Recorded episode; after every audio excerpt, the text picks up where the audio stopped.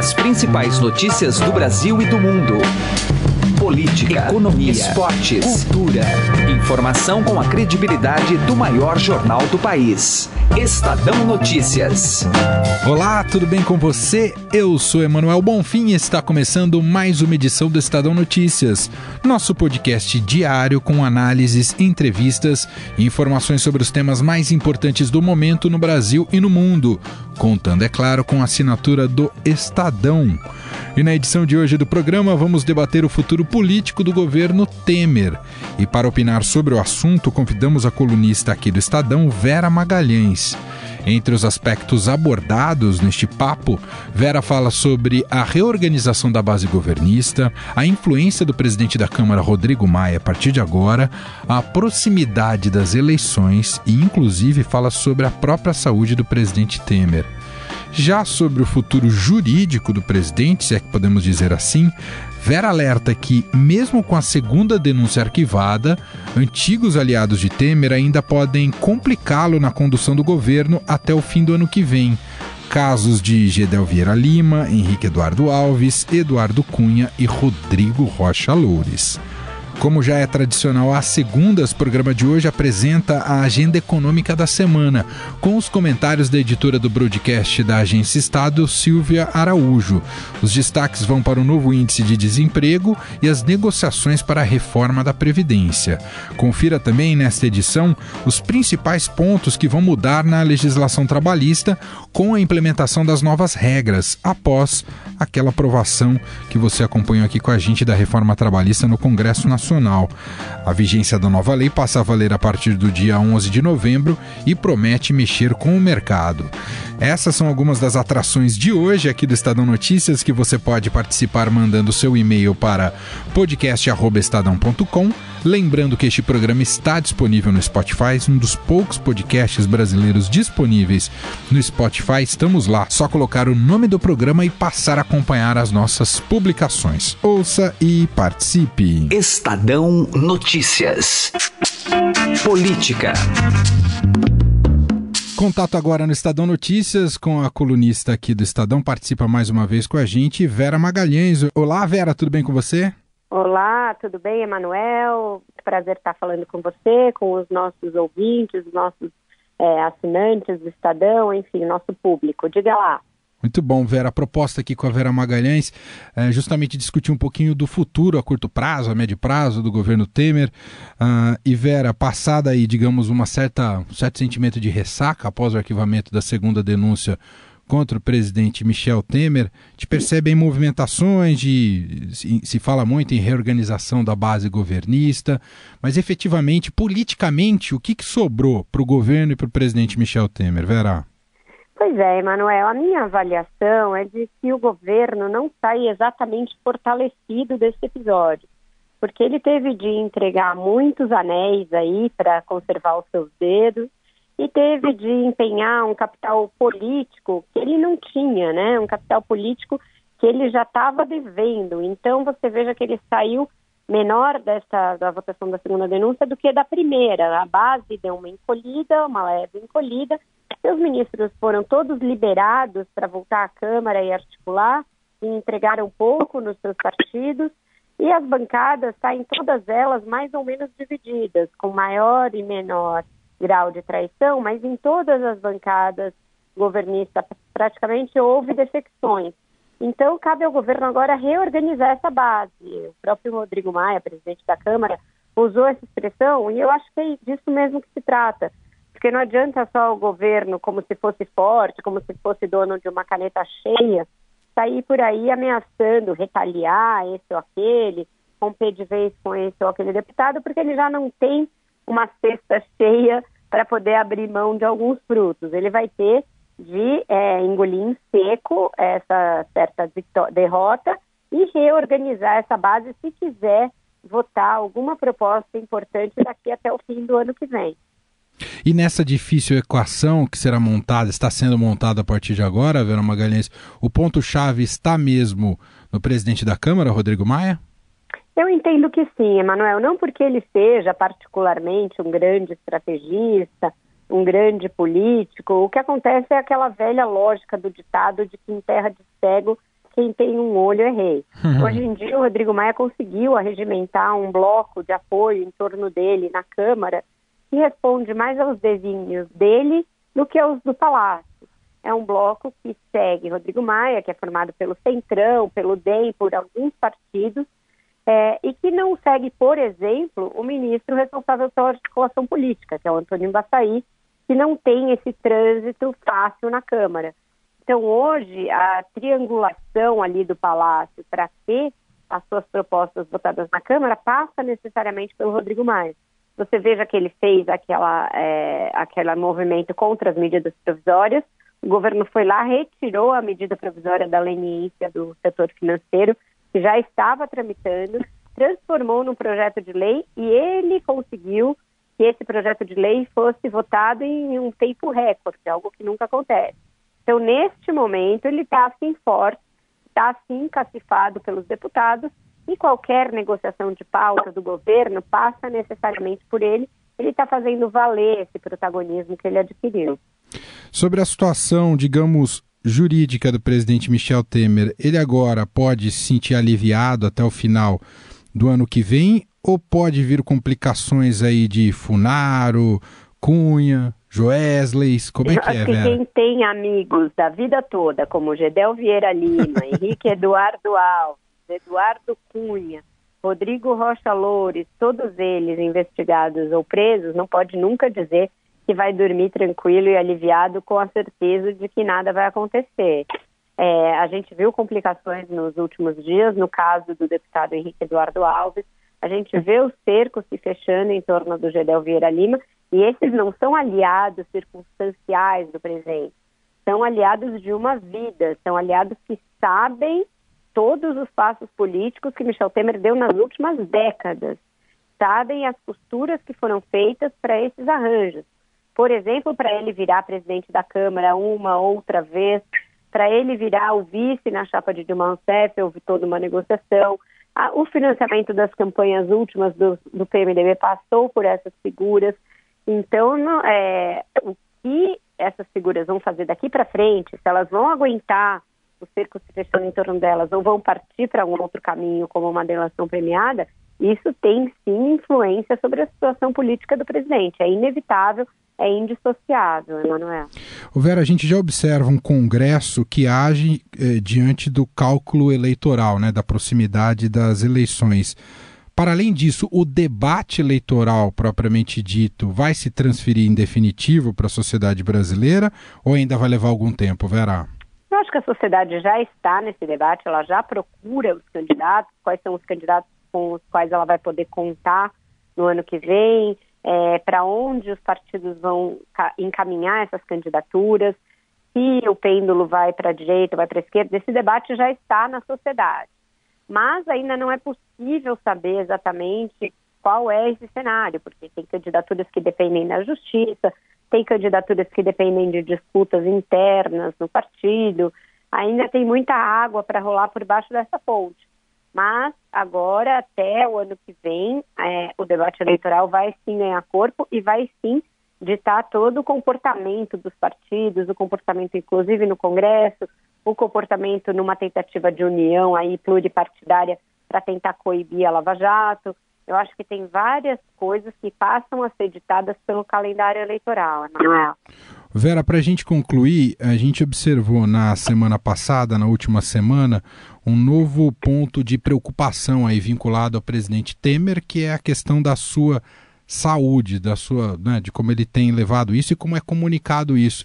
Isso a gente deve observar com, uma cer com um certo grau de apreensão, até pela história do, do, do, país, em outros momentos que isso foi tudo muito confuso. Como é que você acompanha isso, Vera? Eu acho que sempre, né, Emanuel? Sempre. A saúde de um homem público não é um assunto privado, é um assunto público.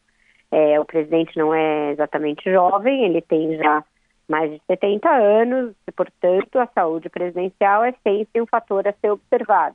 E neste caso, ele tinha tido um problema coronariano há algumas semanas, teve agora um problema urinário. Então, daqui para frente, eu acho que sim, a, a, gente vai ter que olhar com atenção, embora que todas as fontes digam, eu não sei se de forma transparente ou de forma a tentar minimizar o problema, é que se tratou realmente de uma obstrução já sanada pela sondagem de alívio a que ele se submeteu. Então, acompanhar os próximos exames, ele deve se, se submeter a uma bateria de exames mais completa aí nos próximos dias e verificar se toda essa tensão política, se todo esse clima aí que o país atravessou nos últimos meses, para não dizer anos, teve reflexos mais sérios na saúde presidencial. Mas isso é um tema de interesse nacional, não tenho dúvida disso. Muito bem, ouvimos aqui no nosso podcast Estadão Notícias nossa colunista Vera Magalhães do Estadão. Normalmente você lê a Vera Magalhães, mas aqui no podcast pode ouvi-la também. Obrigado, viu, Vera? É isso daí. É, o Estadão é multiplataformas e multimídia. Obrigada a você, Manuel. Um abraço a todos. Estadão Notícias. Direto ao assunto. Com José Neumann e Pinto.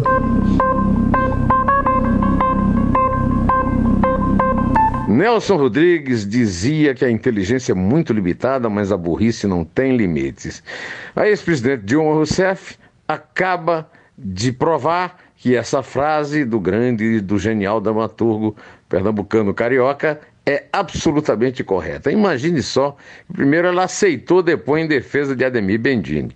Ademir Bendini era o garoto prodígio que ela botou na presidência do banco e que depois levou para salvar a Petrobras, imagina. E agora está respondendo a tudo que é tipo de processo porque estava no meio da roubalheira do Banco do Brasil, da Petrobras, ou seja, dos governos do PT.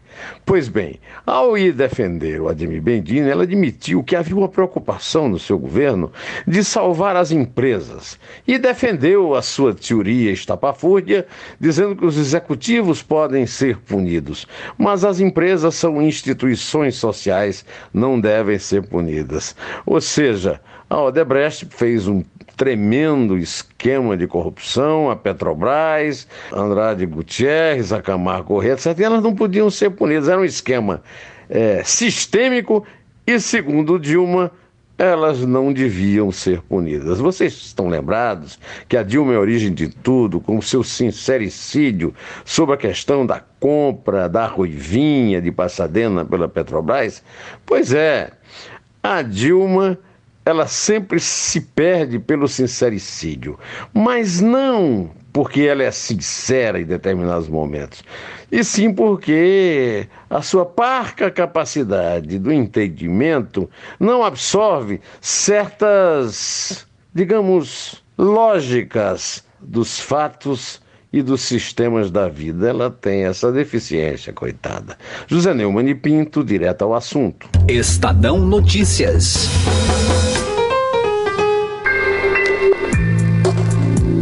Economia.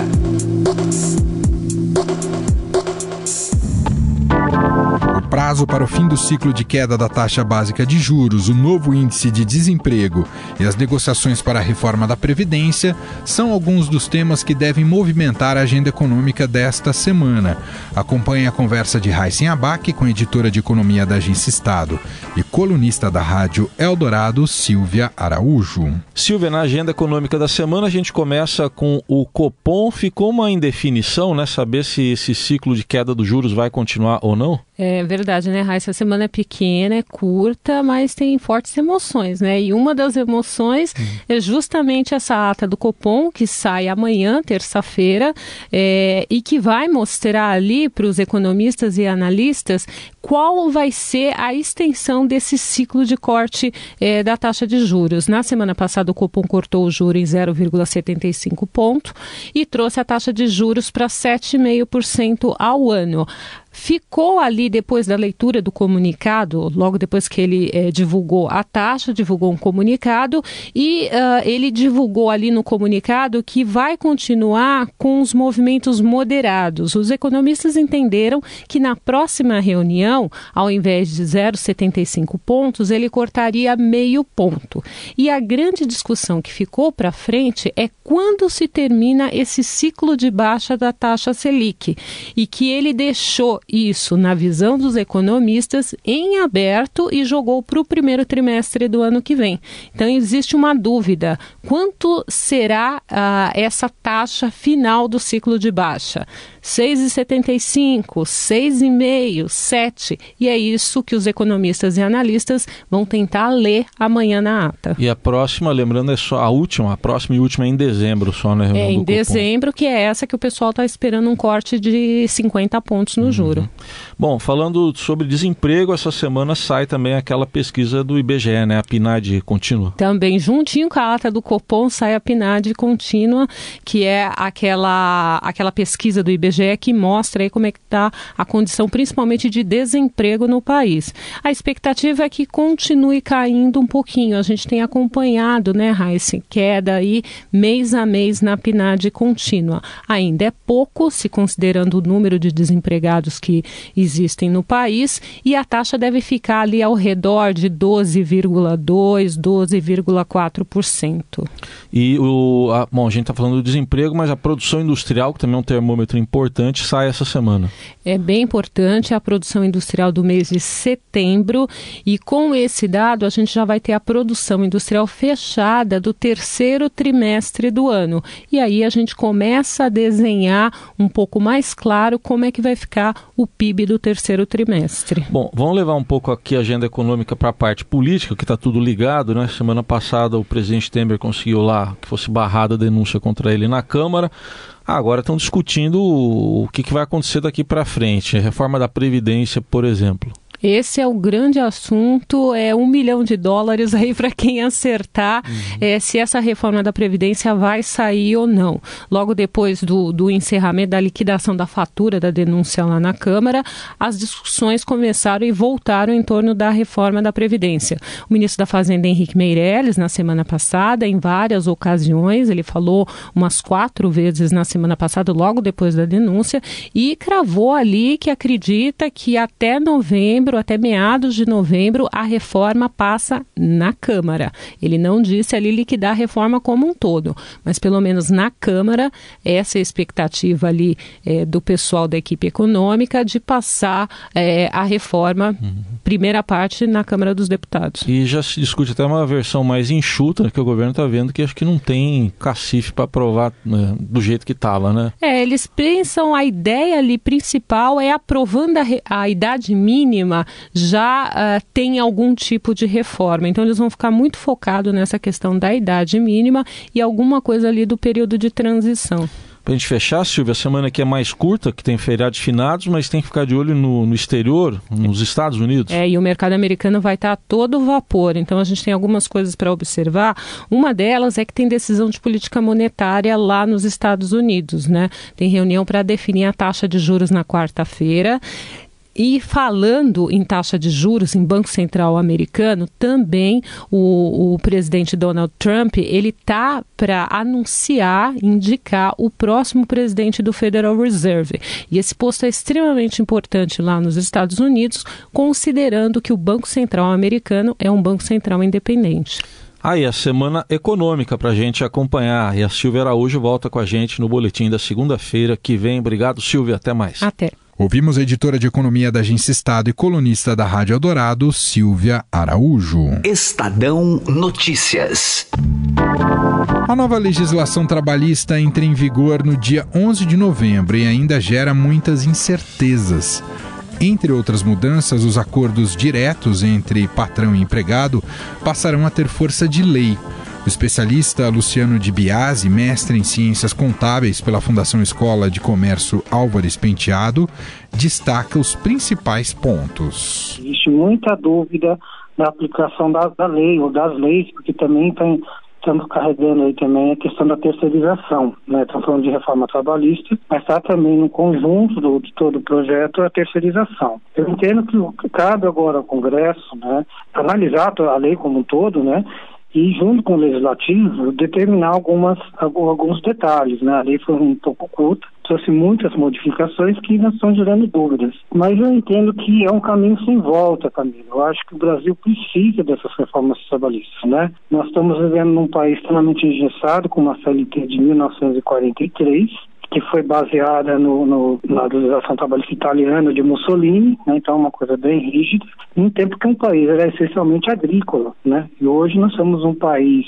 essencialmente prestador de serviços, né, tem maior participação do PIB, E precisamos de novas regras para acatar as necessidades tanto das empresas como também dos trabalhadores. Eu acredito que talvez um dos assuntos mais quentes da reforma, talvez no Congresso, seria a questão da contribuição sindical, que ainda há a maior pressão do sindicato, porque é uma grande fonte de renda que eles vão ter que, que vão acabar perdendo, vão ter que reconquistar o trabalhador, né? não só esperar a contribuição cair na conta, e a questão da, da terceirização também que se for manchada nessa reforma, também pode haver uma, uma, algumas mudanças dificultando um pouco a terceirização. Seriam os dois pontos que eu vejo que seriam mais importantes que gerariam aí uma pressão de, de setores fortes da economia. O mestre em ciências contábeis Luciano de Biasi ainda entende que as mudanças na CLT eram inevitáveis. Como eu falei, não temos mais como sustentar uma CLT que, na verdade, ela inibe a geração de empregos. Estamos falando aqui de uma CLT que enrijece tanto a contratação como a demissão, né? Então, nós estamos numa situação que, por exemplo, eu sou obrigado